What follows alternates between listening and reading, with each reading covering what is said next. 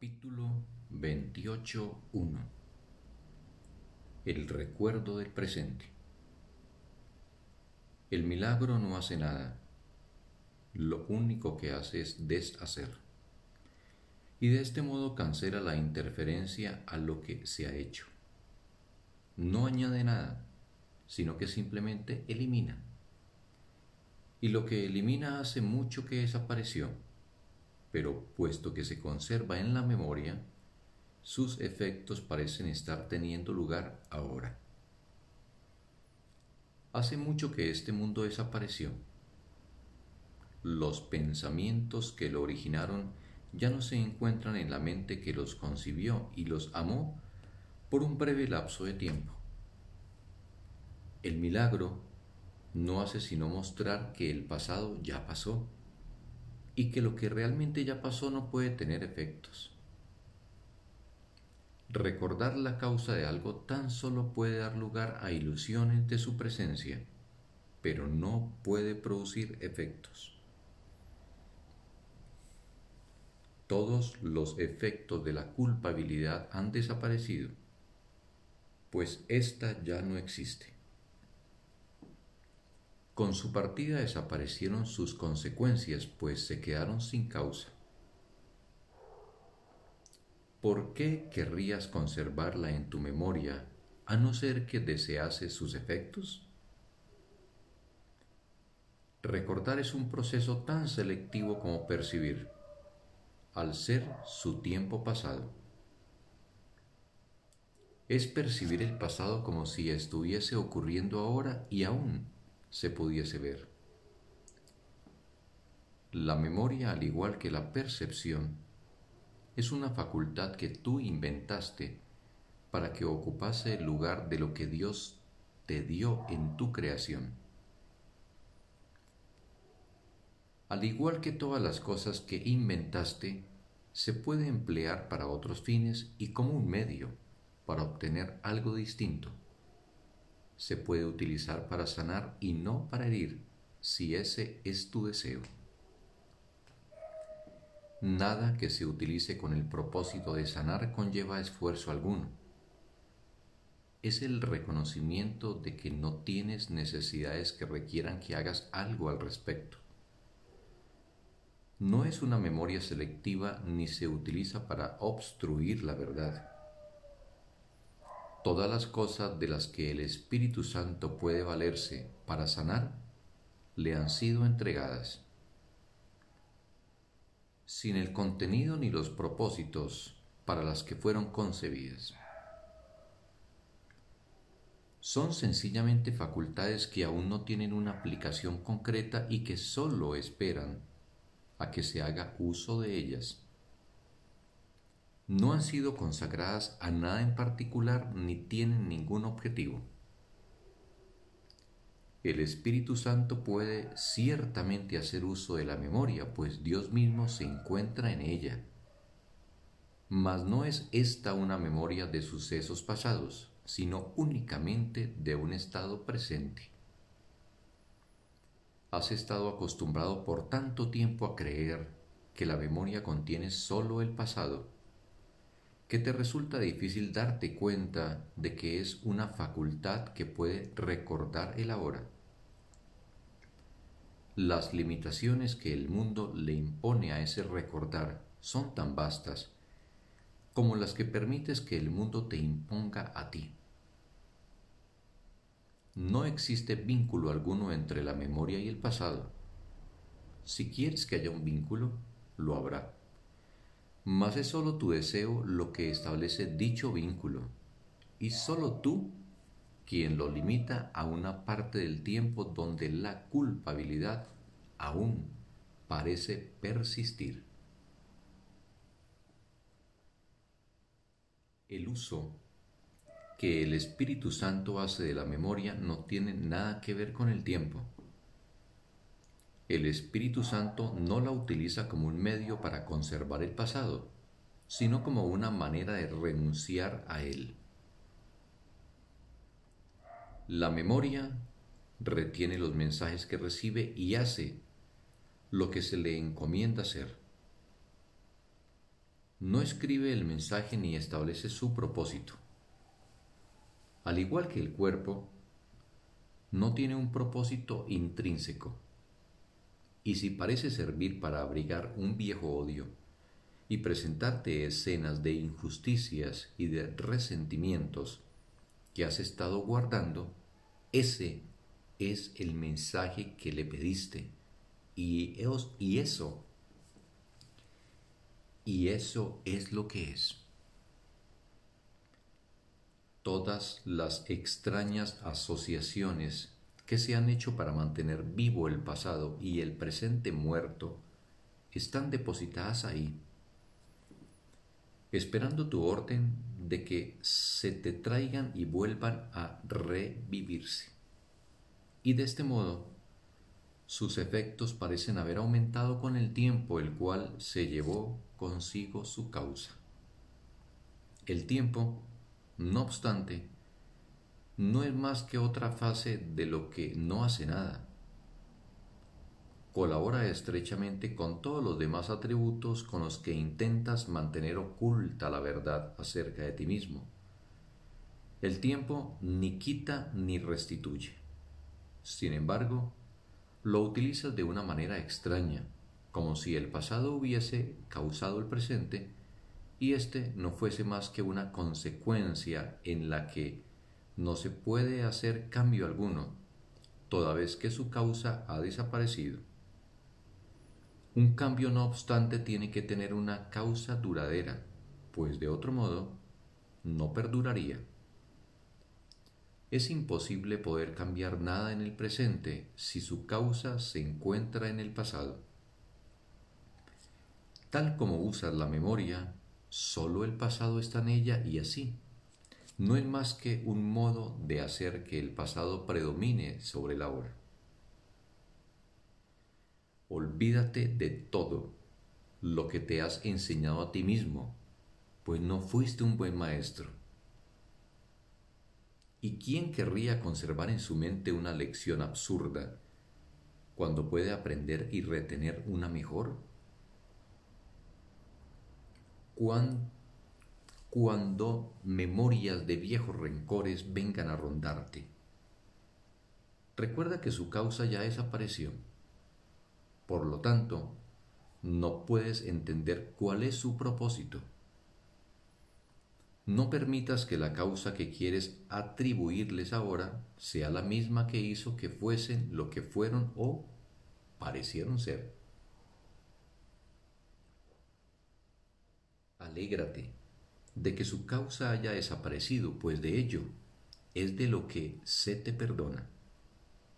Y contempla en cambio los nuevos efectos de una causa que se acepta ahora y cuyas consecuencias se encuentran aquí su hermosura te sorprenderá. Las nuevas ideas de antaño que traen consigo serán las felices consecuencias de una causa tan ancestral que excede con mucho el lapso de memoria que tu percepción ve. Esta es la causa que el Espíritu Santo ha recordado por ti, cuando tú la habrías olvidado no es una causa pasada porque Él jamás permitió que no se recordase. Nunca ha cambiado porque en ningún momento dejó Él de mantenerla a salvo en tu mente. Sus consecuencias te parecerán ciertamente nuevas porque pensaste que no recordaba su causa, mas nunca estuvo ausente de tu mente, pues no era la voluntad de tu Padre que su hijo no lo recordase.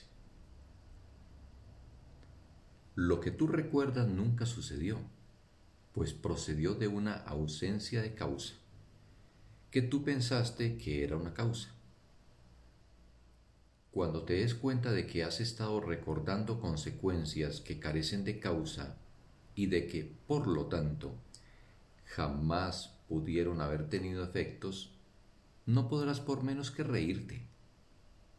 El milagro te recuerda una causa que está eternamente presente y que es inmune al tiempo y a cualquier interferencia. Dicha causa nunca ha dejado de ser lo que es. Y tú eres su efecto, tan inmutable y perfecto como ella misma. Su recuerdo no se encuentra en el pasado, ni aguarda al futuro. Tampoco se revela en los milagros. Estos no hacen sino recordarte que esa causa no ha desaparecido. Cuando le perdones tus propios pecados, dejarás de negarla.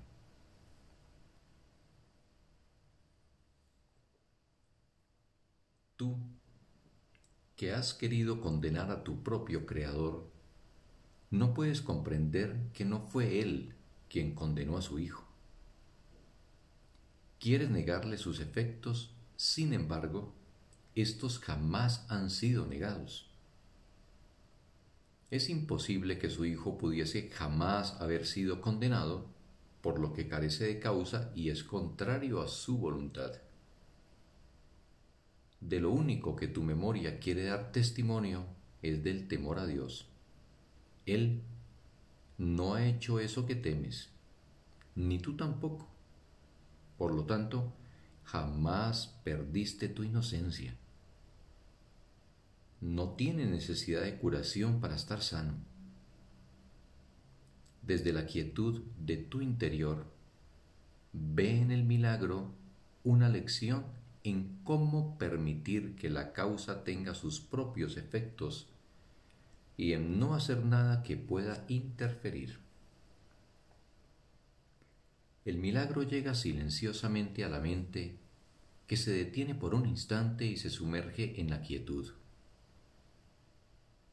Se extiende dulcemente desde ese momento de quietud y desde la mente a la que en dicha quietud sanó hasta otras mentes, para que compartan su quietud.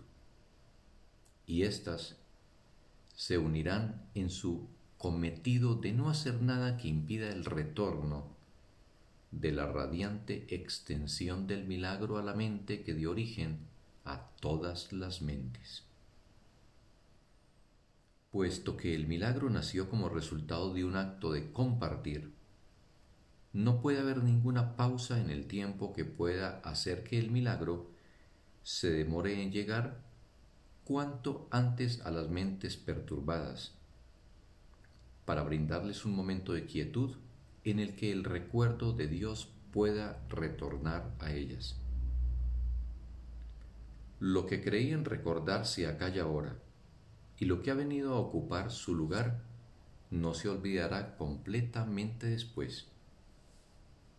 Aquel a quien dedicas parte de tu tiempo te da las gracias por cada instante de silencio que le ofreces, pues en cada uno de esos instantes se le permite al recuerdo de Dios ofrecer todos sus tesoros al Hijo de Dios, que es para quien se han conservado cuán gustosamente se los ofrece el Espíritu Santo a aquel para quien le fueron dados. Y su Creador comparte su agradecimiento porque a Él no se le puede privar de sus efectos.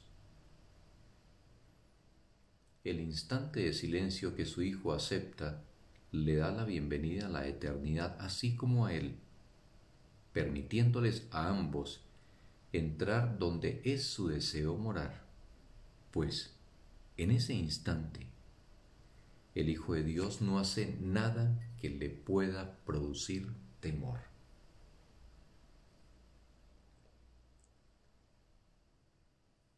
Cuán rápidamente aflora el recuerdo de Dios en la mente que no tiene ningún temor que la mantenga alejada de dicho recuerdo. Lo que dichamente había estado recordando desaparece ya no hay pasado que con su imagen tenebrosa impida el feliz despertar de la mente a la paz presente. Las trompetas de la eternidad resuenan por toda la quietud, mas no la perturban. Y lo que ahora se recuerda es la causa, no el miedo, el cual se inventó con vistas a anular aquella y a mantenerla en el olvido. La quietud habla con suaves murmullos de amor que el Hijo de Dios recuerda de antaño. Antes de que su propio recuerdo se interpusiese entre el presente y el pasado, para hacerlos inaudibles.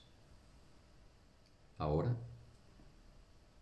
el Hijo de Dios se ha vuelto por fin consciente de una causa presente y de sus benévolos efectos. Ahora comprende que lo que Él ha hecho carece de causa y que no tiene efectos de ninguna clase. Él no ha hecho nada. Y al reconocer esto, se da cuenta de que nunca ha tenido necesidad de hacer nada y de que nunca la tuvo. Su causa es sus efectos. Jamás hubo otra causa aparte de ella que pudiese generar un pasado o un futuro diferentes. Sus efectos son por siempre inmutables y se encuentran enteramente más allá del miedo y del mundo del pecado. ¿Qué se ha perdido por dejar de ver lo que carece de causa?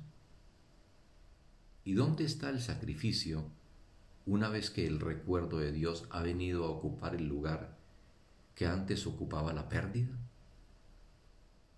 ¿Qué mejor modo hay de cerrar la diminuta brecha entre las ilusiones y la realidad que dejar que el recuerdo de Dios fluya a través suyo y la convierta en un puente en el que solo un instante es suficiente para transponerla?